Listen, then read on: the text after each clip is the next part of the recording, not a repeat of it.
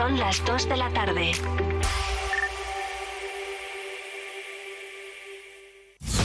Vive Radio Servicios Informativos con Noelia Ordóñez. Tardes, momento para la información local de Burgos. La alcaldesa de la ciudad ha condenado rotundamente esta mañana la muerte del joven vallisoletano en la madrugada del sábado al domingo en La Flora. En el minuto de silencio ha recordado a las víctimas por el incendio de Valencia. Cristina Ayala ha incidido en que caiga sobre el culpable todo el peso de la ley. De concretarse que se produjo este hecho tal y como parece que pueden marcar las pesquisas, caiga, insisto, todo el peso de la ley sobre el agresor, que podía haber sido una muerte violenta por cuestiones de odio por el origen de Sergio Delgado. Como alcaldesa no puedo más que condenar absolutamente cualquier tipo de violencia que se produce mucho más entre ciudades hermanas como son Valladolid y Burgos. No se puede ni criminalizar a los burgaleses, obviamente, ni criminalizar a toda una afición. Por su parte, el máximo accionista del Burgos Club de Fútbol, Marcelo Figoli, ha mostrado su total compromiso para erradicar a los violentos en el fútbol, tras la vinculación del presunto asesino con grupos radicales de este deporte. Nosotros como autoridades y propietarios de la institución pretendemos que en nuestra afición no haya grupos violentos, de ningún tipo. Obviamente, una persona que pueda comprar su abono, no podemos pedirle nosotros unos antecedentes penales antes de venderle un abono para, para ir a ver un partido de fútbol. Pero todo lo que las autoridades nos pidan que hagamos para erradicar la violencia en los estadios, lo vamos a hacer. Es nuestro compromiso absoluto en eso. El Estadio Municipal El Plantío ha amanecido esta mañana con pintadas de asesinos en la fachada de la grada de lateral, hechos que también están siendo investigados por parte de la policía. La investigación continúa abierta, mientras que el detenido se encuentra en prisión hasta que pase a disposición judicial. Y ayer por la tarde hubo que lamentar también la muerte de un varón de 65 años tras chocar su coche contra una farola en la calle Vitoria. La policía indica que la causa pudo deberse a un desvanecimiento previo, pero lo tendrá que determinar la autopsia. Conocimos que los presupuestos de la Junta de Castilla y León para la provincia de Burgos contemplan 106 millones de euros en inversiones, un 5% más que el año pasado. Esta mañana los procuradores del Partido Popular han destacado que se ha incluido una partida de 100.000 euros para modificar el proyecto de ampliación del Museo de Burgos. La procuradora Lorena de la Fuente ha asegurado que desde la Consejería están manteniendo ya varias reuniones. Han variado mucho tanto los costes como el planteamiento con lo cual se va a redactar una modificación que les va a llevar más o menos unos seis meses y eh, tras esta modificación del proyecto ya sí que se podrá eh, presupuestar lo que es el comienzo y la ejecución de las obras.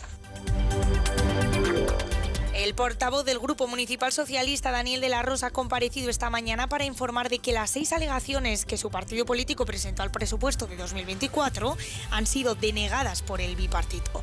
De la Rosa también ha tenido tiempo para hablar del aeropuerto de Burgos, instando a Partido Popular y Vox a que busquen soluciones para promocionarlo, una vez que se ha conocido que AENA va a destinar 1,6 millones en la mejora, tratamiento y conservación de la pista central.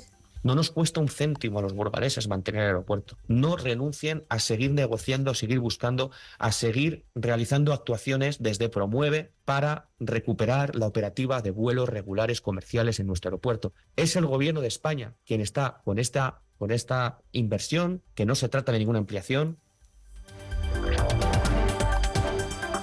El domingo 10 de marzo se celebrará el tradicional Festival de las Marzas. Más de 350 personas pertenecientes a los grupos del Comité de Folclore representarán a partir de las 7 y media de la tarde en el Polideportivo Municipal del Plantío esta tradición.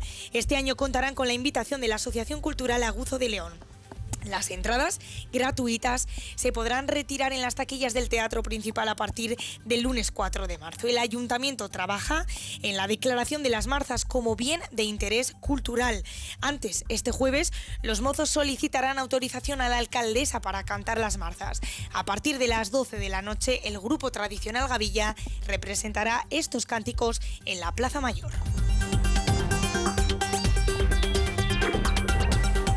Recordamos que las nuevas oficinas de la BAC de Gamonal ya están a pleno funcionamiento en la calle Sonsoles Balbé. Hasta aquí la información local. Continuamos ahora con toda la actualidad de la mano de María Cristóbal.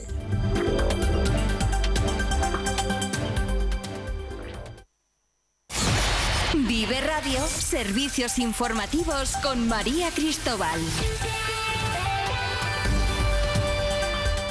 La Comisión Ejecutiva Federal del PSOE ha decidido este lunes por unanimidad solicitar al exministro José Luis Ábalos que en un plazo de 24 horas entregue su acta de diputado a raíz de las informaciones sobre el llamado caso Coldo relativo a la presunta trama de corrupción en la compra de mascarillas en plena pandemia. Además, ha propuesto crear una comisión de investigación en el Congreso sobre la compra de material sanitario durante la COVID.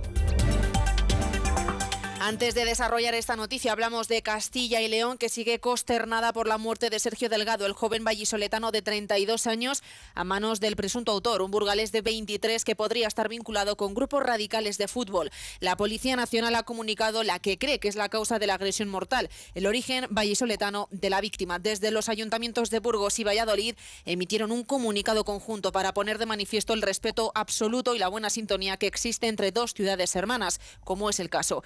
Ayuntamiento de Jesús Julio Carnero ha guardado un minuto de silencio tras la muerte de Sergio Delgado, donde se ha reclamado justicia y se ha recalcado el carácter afable y cariñoso de la víctima. En Burgos también ha tenido lugar un minuto de silencio donde la alcaldesa Cristina Ayala ha incidido en que si el origen de la agresión se debe a cuestiones de odio, debe caer sobre el culpable todo el peso de la ley. Además, ha recordado que no se puede meter en el mismo saco a todos los burgaleses de concretarse que se produjo este hecho tal y como parece que pueden marcar las pesquisas, caiga, insisto, todo el peso de la ley sobre el agresor, que podía haber sido una muerte violenta por cuestiones de odio, por el origen de Sergio Delgado. Como alcaldesa no puedo más que condenar absolutamente cualquier tipo de violencia que se produce mucho más entre ciudades hermanas como son Valladolid y Burgos. No se puede ni criminalizar a los burgaleses, obviamente, ni criminalizar a toda una afición. Un trágico suceso que ha contado con reacciones de todo el prisma político y social, como del presidente de la Junta, Alfonso Fernández Mañueco, que condenaba el acto violento y lanzaba un mensaje de esperanza para que se esclarezcan los hechos. El vicepresidente Juan García Gallardo ha espetado que urge acabar con los discursos baratos de enfrentamiento entre provincias, un mensaje que desde Acción Castilla y León comparten al considerar que hay que detener el discurso de odio entre provincias. Y el secretario de los socialistas en Castilla y León, Luis Tudanca, ha asegurado que nada justifica la violencia. Por su parte, el delegado del Gobierno en Castilla y León, Nicanor Sen, también ha expresado su repulsa y ha explicado que la investigación sigue abierta. La investigación en estos momentos sigue abierta, por lo tanto no puedo ofrecer ningún tipo de información más y el detenido en estos momentos a día de hoy todavía no ha pasado a disposición judicial. Lamentar profundamente los hechos, cualquier acto de violencia recibe la repulsa de, la delegación, de, todos los gobiernos, independientemente de, de, cuál sea su entidad y su color. A escala nacional, el presidente de Vox, Santiago Abascal, ha reprochado que es el resultado de no desarticular hasta los cimientos todas las organizaciones que esparcen odio y violencia. Y avanzamos con más asuntos porque hoy Castilla y León ha celebrado el 41 aniversario de Estatuto de Autonomía con la entrega de la medalla de oro de las Cortes de Castilla y León, máxima distinción de la institución a los medallistas olímpicos y paraolímpicos nacidos en la comunidad, representados por la nadadora paraolímpica burgalesa Marta Fernández y el atleta soriano Fermín Cacho. Los 13 olímpicos y 15 paraolímpicos hoy reconocidos somos una pequeña representación de otros miles y miles de generaciones de deportistas de nuestra tierra que al igual no han conseguido medalla en los Juegos, pero que han sido un ejemplo de deportividad tan digno como cualquiera de nosotros. En mi caso, cada vez que nado siento el verdadero significado de libertad. Dentro del agua apenas noto el avance de mi enfermedad y muchos de los obstáculos que tengo en el día a día desaparecen. En este marco, el presidente de la Junta, Alfonso Fernández Mañoco, ha defendido el estatuto por ser la piedra angular de la vertebración de la comunidad autónoma, pero también un instrumento esencial para demostrar la lealtad con España. Es el instrumento esencial para demostrar desde Castilla y León nuestra lealtad con España y con algo tan esencial como lo consideramos nosotros como es la Constitución. El presidente de las Cortes de Castilla y León, Carlos Pollana, ha afirmado que esta comunidad no se resigna ni se resignará jamás a que su lealtad sea penalizada. Permitan, permítanme que les señale otra obviedad. La obviedad de que dura ya demasiado el chantaje de una minoría ruidosa y llena de furia frente al resto de la nación, siempre con su ristra inacabable de agravios comparativos. Castilla y León Jamás se sumará a esa carrera victimista cuya única meta posible es la frustración sin remedio. En esta tierra se estila el juego limpio. Sin ser exhaustivo sobre la historia que atesora esta comunidad, resumía que Castilla y León ha contribuido de modo decisivo a lo largo de los siglos a la formación de España como nación y ha sido un importante nexo entre Europa y América. Castilla y León ha contribuido de modo decisivo a lo largo de los siglos a la formación de España como nación y ha sido un importante nexo entre Europa y América. Los anteriores son solo unos hitos que documentan el paso, el peso y el pozo de la historia de nuestra tierra. Podría citar más, pero mi ánimo no es exhaustivo.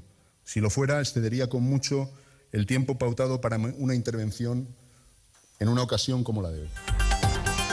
El vicepresidente primero del Senado y senador autonómico por Castilla y León, Javier Maroto, ha celebrado en Valladolid la estabilidad del gobierno de coalición de la Junta, donde las señas de identidad del Partido Popular están permanentemente presentes con los hechos y sus políticas. Ha precisado que los fantasmas que a veces se anuncian quedan en palabras y no se concretan. Por su parte, Mañoco ha destacado la responsabilidad del Senado frente a los que quieren dinamitar la Constitución y luchar contra la desigualdad territorial. La Fiscalía ha rechazado la prescripción de los delitos de tráfico de influencias y revelación de secretos solicitada por los abogados de los principales acusados en el caso de la Perla Negra, los ex viceconsejeros de Economía Rafael Delgado y Begoña Hernández, que también denunciaron en la primera jornada del juicio que se ha vulnerado el derecho de defensa de sus clientes al no haberse certificado la entrega de toda la documentación del caso por dilaciones indebidas. La secretaria de Organización del PSOE de Castilla y León, Ana Sánchez, espera que se haga justicia y lo único que puedo decir es que confiamos plenamente en la justicia, en el procedimiento y, que vamos a esperar a ver qué determinan, ¿no? Pero desde luego pinta muy feo.